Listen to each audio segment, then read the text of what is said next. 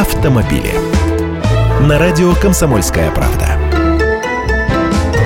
Здравствуйте, я Андрей Гречаник. Госавтоинспекция подготовила очередные поправки в правила дорожного движения. Они касаются изменения скоростного режима, но только для некоторых категорий водителей. Например, мотоциклистов, которым сейчас вне населенных пунктов разрешается ездить не быстрее 90 км в час. Хотя автомобили могут двигаться там быстрее 110 км в час, а на нескольких участках этот потолок подняли уже до 130. Предвижу ваше удивление. Для этих сорвиголов закон не писан, их нарушение даже дорожные камеры не фиксируют, потому что нет у них спереди номерных знаков. Но активисты от мотоклубов давно выступают за то, чтобы их приравняли в этом правиле к автомобилистам, поскольку они не могут маневрировать на равных с легковушками. Движки позволяют, а правила нет.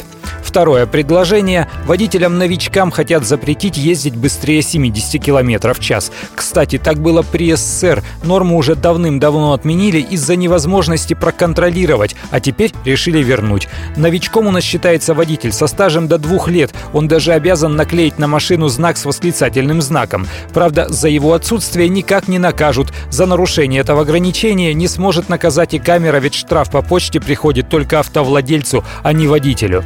Третье Третье новшество касается школьных автобусов. Маршрутными они не являются, но им тоже хотят предоставить возможность двигаться по выделенным полосам. Сейчас проект поправок проходит экспертизу. Не исключено, что изменения вступят в силу уже летом. Автомобили.